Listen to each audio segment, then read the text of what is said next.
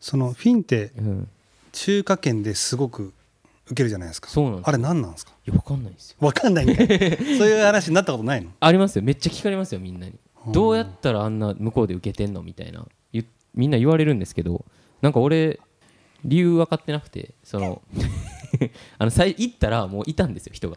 行ったらいたんだ。なんか誘われたんですよね。本当メールで。来てくれみたいな。で最初行ったんですよそしたら割とちっちゃいイベントやって。ううんうん。でまあ人はでもすごい熱狂的やって。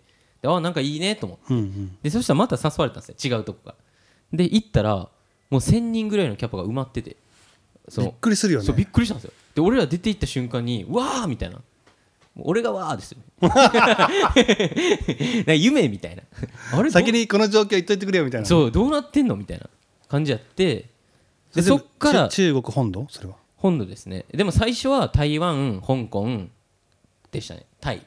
回ったのは。でそのその3つも割と400ぐらいのキャパがもう埋まってて最初行ったんですけど最初タイ香港台湾に行ったんですよね。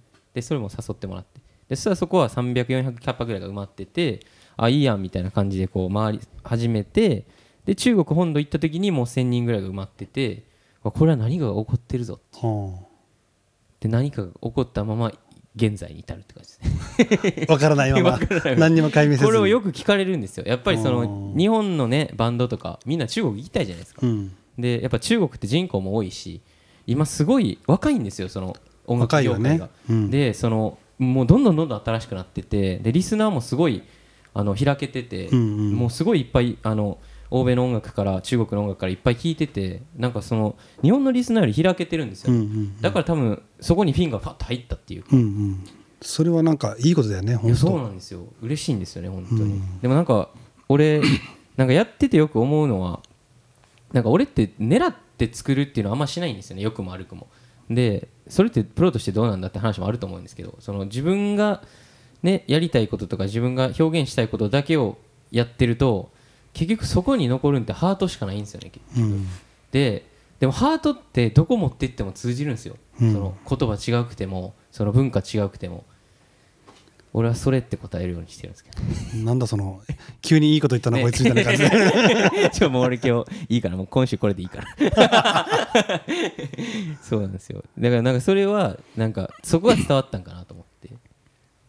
でもなんか関根さんの映像ってちょっと中国っぽくないですか？たまに、なんかねうん、なんか知んないけどちょっと中華っぽいっていうか大陸っぽいニュアンスみたいなのになんか惹かれるんですよ、ね、ああでも大陸っぽい感じありますよね。そ映像のスケール感がね。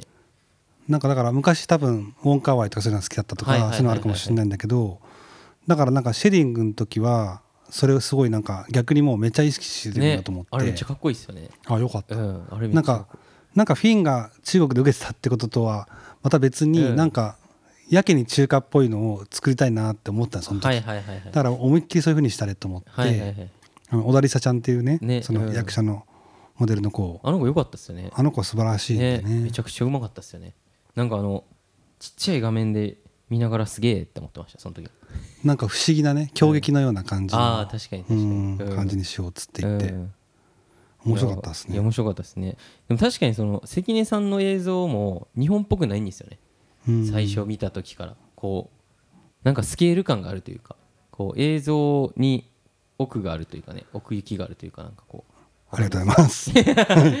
俺全然わかんないですけど。えでもなんかあるじゃないですかなんかパッと見た時の感じって、うん。その日本のなんかドラマとかの映像と、まあ、海外のドラマの映像ってなんか全然違うじゃないですか。そうですね。俺技術的なものは全く分かんないんであれなんですけど俺はこう基本的に見るのは全部英語なんで、そのずっと見てるのが向こうの作品なんですよね、うんでたまにねあのテレビとかでなんかとか日本のね。そう日本のテレビとかあと飲み屋とかでこう流れてるのを見るとなんかえ？みたいな。なんでこんな全然違うのかなってそうそうそういう。ねそう。なあれは何が違うんですか、いや俺もなんかねそになんか日本っぽい、うん、日本っぽいっていうのかな、まあ、映像を見るとちょっと不安になるっていうか。そうなんですよね。な大丈夫かなみたいそうな感じになるね大丈夫か。そうそうなんですよ。なんかなんかね、うん、あんま言えないんですけどね。素人が撮ったみたいななんかなんか、ね、ペラッとしてるよね。そうペラッてしてるんですよなんか。でなんか関根さんの映像はそれがなかったんですよ。そのなんかちゃんとちゃんとしてるって言ったらおかしいですけど。あでもまさにそれ奥行きみたいなことがすごい近いかもしれない。もう話とかそういうのもそうだけどその映像的な奥行きみたいなのがすごくその差があるなと思って僕もその昔日本とうん。海外の映像って何がなんでこんな違うんだろうなってずっと疑問だったっていいうはいはいはいで高校大学くらいかな。多分「ロスト・イン・トランスレーション」とかあだった時にわかりますはいあれはその日本じゃないですか舞台が。ねうん。でも絵はしっかりやっぱりうん。日本じゃないっていうところが見えないですよね。そうなのよ、うん。それにショックを覚えて、うん。あこれまずいぞと、うん。日本に住んでて日本人がこうポケーっとなんか撮ってる間に海外の人が来て日本を日本人が撮れるようにかっこよく撮ってかれたらたまったもんじゃないないと思やって、そうですね。うちゃんとそういう研究をしたいなと思って、それでなんかあの何が違うんだろうってことをいろいろ探ってきました、はいはい。えそれは大きく分かりやすく言うと何が違うんですか？いろんな理由があるんですけど、あの大きく違うのは照明ですかね。光の問題がすごく違くて。でカメラマンでいうと例えばその海外は、うん。あのディレクター・オブ・フォトグラフィーっていうんですけど、はいはい。その一人でカメラマンがうん。照明とかも決めるんですよ、へー。そのでアングルとかいろんなこと決めて照明も自分がデザインするなっていう。るほどなるほど。日本は撮影する人と照明する人が分かれてる、はいはいはいはい。大きくはっきり、それどどちらもそのそれぞれの権限をしっかり持っちゃってるっていうところがあって、うんうん。それはおそらくその昔映画がこう生まれ日本でね、うん。いっぱいスタジオが映画を作った時に、はい。やれ東宝とか東映とか松竹とか競い合って作る時に、そのいっぱい映画を作らなきゃいけないじゃないですか同時に、はいはい。はいだからそれを乗り越えるために作った分業システムなんですけどもなるほどなるほそれがこう根強く残っちゃってるから、うん。一つの画面を作ってデザインしていく時に、うん。よりそのコントロールを握ってる人が多い先導が多いんですね、はいはいはい。要するに。そうするとやっぱ一人の人が作った方がシャープになるじゃないですか、そうですね。うん。だからできるだけ先導は少ない方がいいわけはいですよね、はいはいはいなんで例えば僕もそのあこれがそういう問題がすごくあるなと思ったんで、日本でそのディレクター・オブ・フォトグラフィーっていう、うん DOP っていうシステムをもうちょっと自分たちが監督側が確立するっていう意識でやっていかないとまずいなと思って、そういうことをやってる人に声かけて一緒にじゃあやっていこうってなったりとか、へー。君はその僕が声かけたカメラマンの弟子だ、うん。お弟子だったんだけど、うんとしてな彼が独立する時もやっぱりそういう海外とかでやってる、まあ、普通のインターナショナルなスタンドですけどね、うんっていう方式でやったりとかしてて、はいはいはいはい。そういうようなことのいろんなことの積み重ねですかね。なるほどなるほど。なんか今の話聞いてると日本の音楽業界ちょっと似てますよね。いや似てると思う。似てます。いろんなところが。なんか日本も多分そのまあ作ってでそれをミックスするっていう作業があってでマスタリングっていう作業があって、まあ、全部分業なんですよね。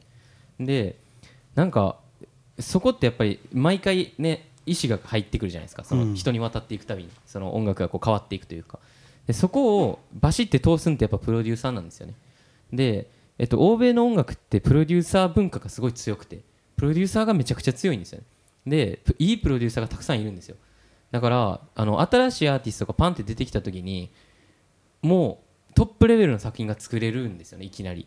もうすごいクオリティででも日本って今の現状なくてあんまりそのプロデューサーっていうのがいなくてそのもったいない。出てきても同じ過ちを永遠繰り返してるみたいなとこがあってなんかこう永遠に新人が新人のことをしてるみたいなうん。その文化の伝承も行われずにこう技術も失われながらなんかこう言ってて。でその毎回そのミキシングの人はミキシングの人で考えるしマスタリングはマスタリングの人で考えるし。だからこう毎回こう薄まっていくというかねその作者の。一個のちゃんと明確なゴールみたいなのないわけだそうなんですよ。ないんですよ。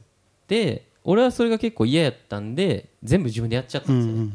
でそれが最初からずっとそのミックスまでは全部自分でやる。最初はマスタリングまでやってたんですけど全部自分でやってもう自分の筋をもう一本通しちゃうみたいな。っていうのでこうやり始めたんですけどやっぱりなんか一緒ですよねそういうのはね。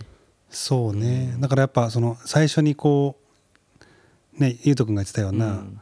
1回目の時の話かもしれないけど、まあお互いがお互いなんか遠慮し合って、はいはいはいまあなんかこう謎の妥協点に至ってみたいなことがうん日本ではすっごい多いよね、はいはい多いですね。なんかでもそれは日本の文化なのかもしれないですけど。そうだと思う。うん。確実に、うん、なんかそのもしかしたらその欧米の、ね、映像のシステムみたいに一人がバッて画を通すみたいなんて日本人的じゃないのかもしれないですよねもしかして。そうかもしれないね、うんうんまあ確実に多分日本の映像文化とかも、うん。音楽文化も両方やっぱなんかそれぞれの村社会になりがちみたいなところがすごくあると思う。うん。うん。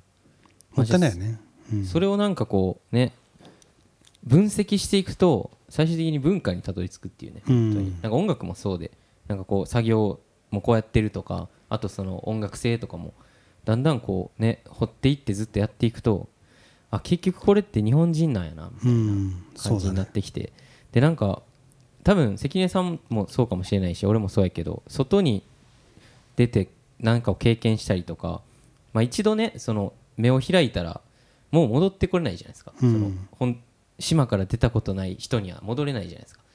でそしたらあのほんまにロスト・イン・トランスレーションみたいに見えたんですよね。俺最初イギリス行って、で、まあ、それイギリスとパリ行ったんですけど2週間ぐらい行って帰ってきたらあの日本の街並みがそういう風に見えたんですよね。ううん。今までこう見てたのと違う見え方がしてあでもす向こうの人ってこう見てんねんなって思ったんですよ。日本の景色とか日本人のこととかを。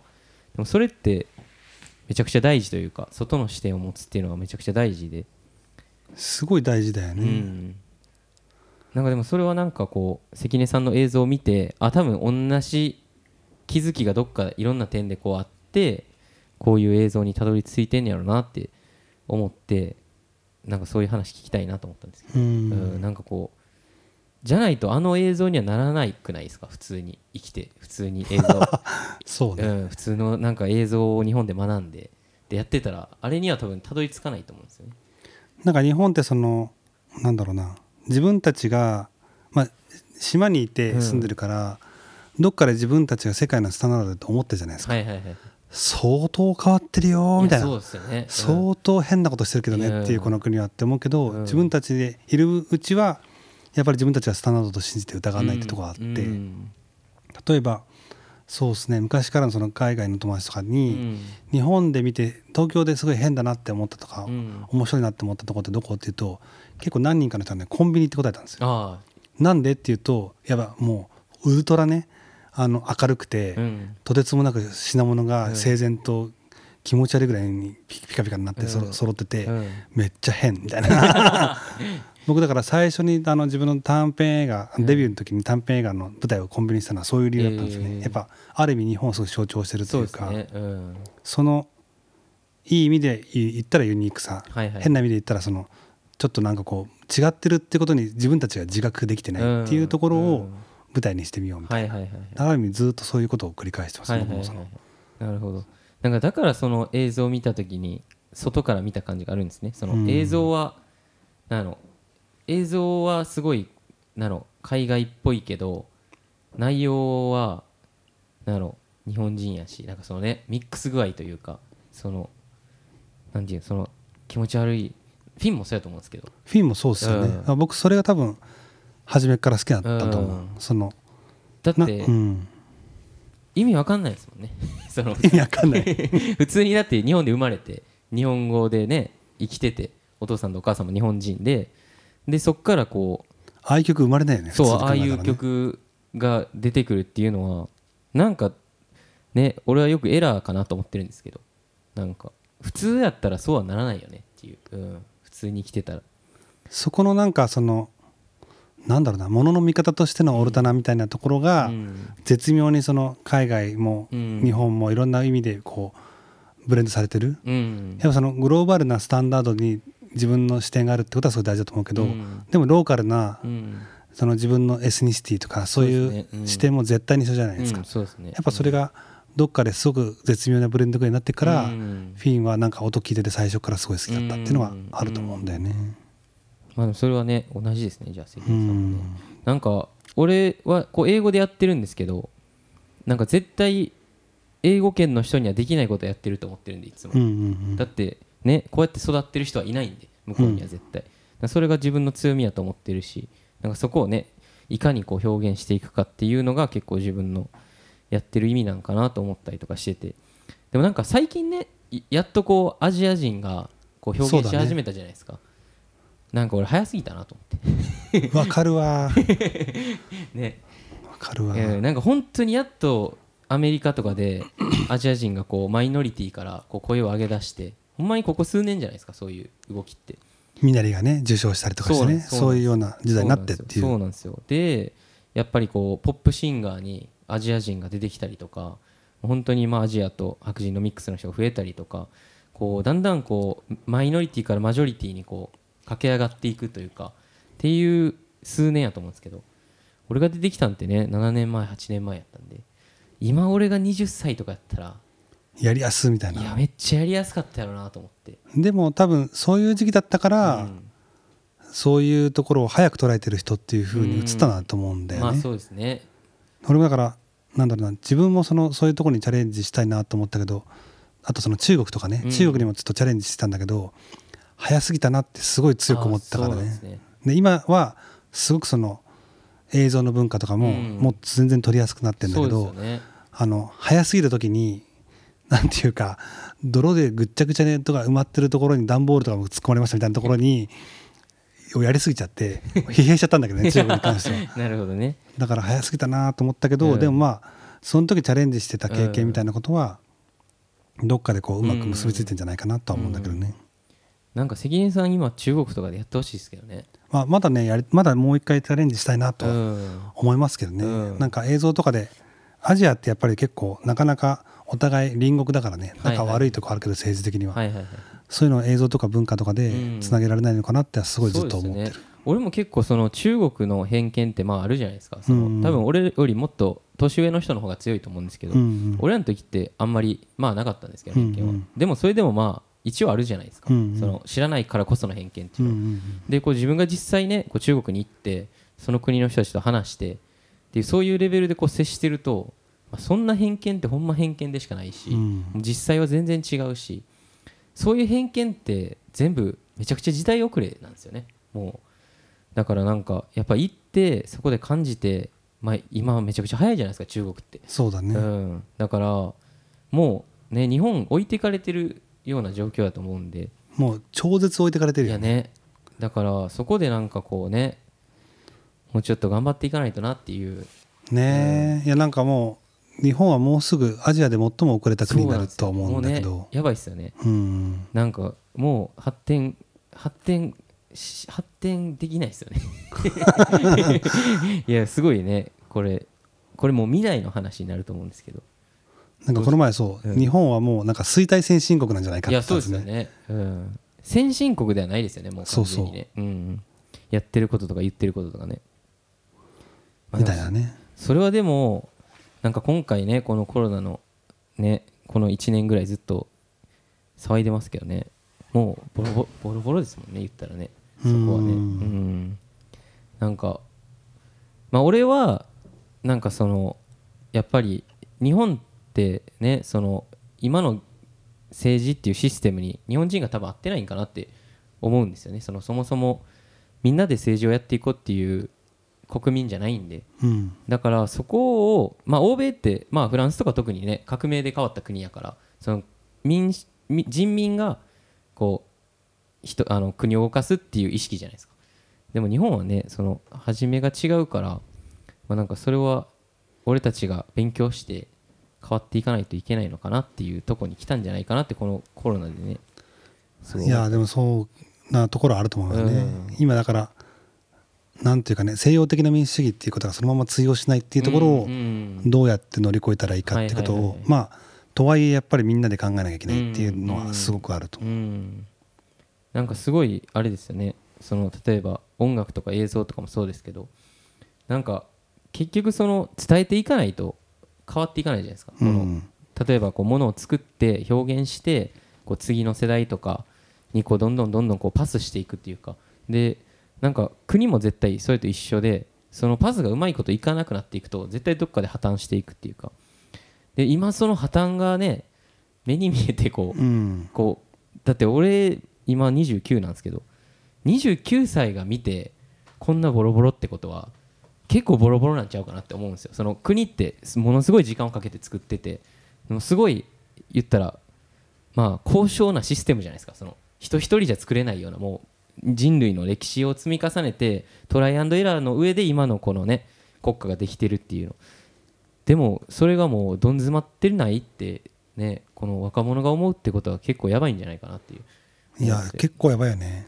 この10年20年ぐらいでガツッと腐ったっていう感じがすごいなと思う。これ取り戻すに相当なうん。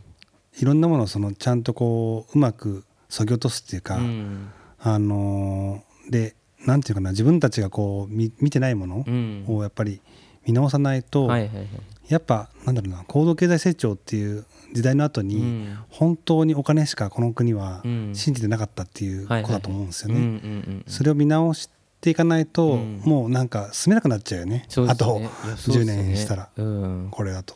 いや俺だってね俺はちょっとにみ日本だけを考えると未来が見えなかったんですよね。最初から。その、うん。フィンを始めた時から。だからこそこうやってやってるしっていうのがあるんですけどどうですか？こ小西さん。僕はそうですね。そのなんだろうこうやってミュージックビデオ作らせてもらったりとか、映画作らせてもらったりとかそういう傍らその、まあ、社会問題みたいなことからうん。なんか、うん。頭がどうしても離れなかったんで、うん。ノディンっていうその社会活動みたいなうん。グループを作ったりとかしてやってきてたんですけど、うん。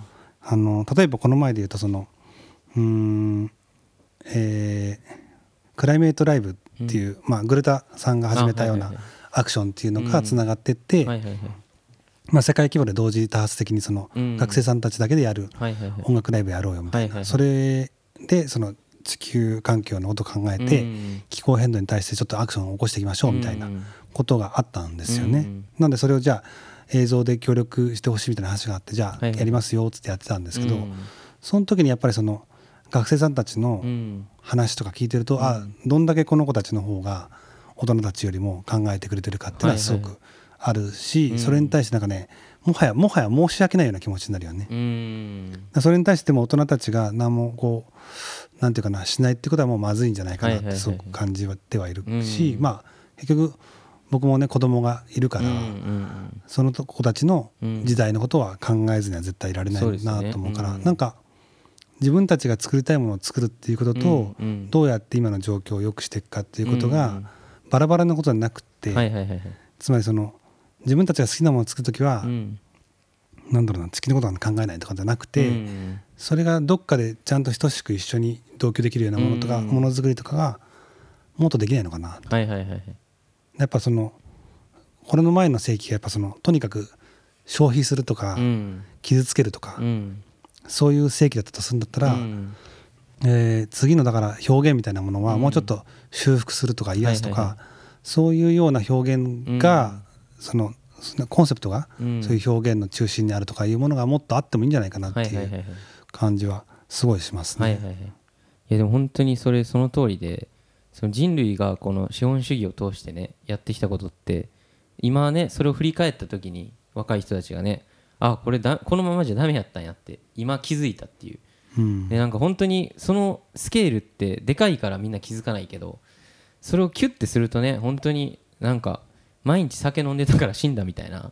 今言ったらそのね因果応報じゃないですか本当に。うん。その俺たちがいいと思ってて食い荒らした資源とかいろんなものが、まあ、結局俺らの世代にねなくなって、まあ、悪いものだけ溜まっててじゃあ俺たちがどうするのってなってるのが多分俺らの世代っていうでなんかねさっき関根さんも言ってたみたいに俺もほんまにその音楽を作ってそのじゃあそのツアーをしてこう人に音楽聴いてもらってじゃあ結局その先に何があるのかって考える段階に来てると思うんですよね。うん。やっぱり。そのほんまに音楽ってもうめちゃくちゃこうプリミティブなものでもう本当に聴いた瞬間体が動き出してこう心が明るくなるみたいな。すごいそういうなんか力を持ってて。じゃあそれをどこに役立てていったらいいんだろうみたいな多分とこに来てて。なんかフィンなんてねその、飛行機もパンパン乗るしその海外にねバーバー行ってまあ言ったらグローバリゼーションのいいとこを取ってるバンドやと思うんですよね。でじゃあそっからじゃあ何を返していくのかみたいな。っていうのがまあフィンの先というかまあ自分のね自分の人生って考えた時もそれはなんかすごいテーマになってくるんかなっていうのはめっちゃ思いますよね。まあでもなんか人にこういいインパクトうん。とかいい影響を与えられるポジションになったっていうことが、なんかその次のね、うん。表現とかステージとかそうですね。自分のステートメントステートメントに行けるうん。きっかけにを与えてくれたってことだと思うからそうなんかそれはね全然活用してん。いった方が自分の音楽とか周りのねうん。影響にもなんかすごい本当にいいことしかないような気がするんだけどね。そうですうんうん。なんか俺は本当にね音楽でももっとこうねいい音楽作りたいしなんか人のためになるというかねまあ人類のためになるというかみんなのためになることをしていきましょうっていう感じですかね。すごいさ壮大なテーマになったよね。ね。最初の入りちっちゃいなんかどうやって出会いましたか？みたいな。とこから最終的に人類みたいな。えでもなんかねその一人一人が考えていかないといけないタイミングに来てるんやろなっていうそうですね。思いますよね今ほんまに。もういい加減にね、そういうことしないともう、うんあとないよっていうね、うん。なっちゃったっていうね。なんか何事も有限なんでね本当に、うん。うん。無限なんてことはなかったんやなっていう、うん。のにみんながそろそろ気づいてきたからじゃあそこからどうしようみたいな感じなんですけどね。じゃあどうするのっていうのはもうね考えるしかないですもんね。そうですね、うん。それが一番難 難しいことなんですけどね。ううんそっからが。でもまずはみんながそれに一回立ち止まってねそれを見つめてそこから考えてみるっていう風になればいいなって俺は思ってるんですよね。なんか音楽ってすごい人を考えさせると思ってて、まあ、映像も絶対そうやと思うんですけど、なんか映画とかね映像作品とか見たら考えるじゃないですか絶対。なんかこう訴えかけられるものがあって。やっぱその考えることっていうのがすごい俺は大事やしそれが人間ができることやと思ってるんで特別じゃないですか。だって考えて行動できるっていうのは、そのただのね反射で生きてるわけじゃないから俺たちは。だからこうそれでねこうちょっとでもこう次のステップに行きたいですよねやっぱりね、うんこう社会的にもこう自分たち的にもね。っていうなんか感じなんかなって俺今年30になるんで。来ましたね。えそうなんですよ、でもなんかそのうん。新しいチャレンジというか、うん。新しいところへ抜けようとするうん、ベクトルみたいなのが何かすごくそのいい音を生み出すってことは絶対にあると思うんですよね。いやそうなん。ですよ戦いですよね。うん。壁が見えた時が勝負ですもんね。そうだよね。ん。やっぱ俺もねこう楽しいから始まりそこからこうねいろんな苦悩がありだんだんこうね壁をバンバン壊しながら大きくなって、まあ、さらにでかい壁が来てみたいな、うん。うん、の繰り返しですもんねそうですね。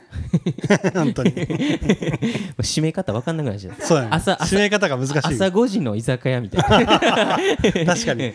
でも宇宙ってさちょっとなんか外キラキラしてるみたいじゃあ今日で最後になりましたね関根さん。はい。はい。ありがとうございました。ありがとうございました、はい、ちょっと楽しかった楽しかったです、はい。本当、うん、またじゃあなんか自作とか作る機会があればね、はい。また。よろしくお願いその時しますはよろしくお願いします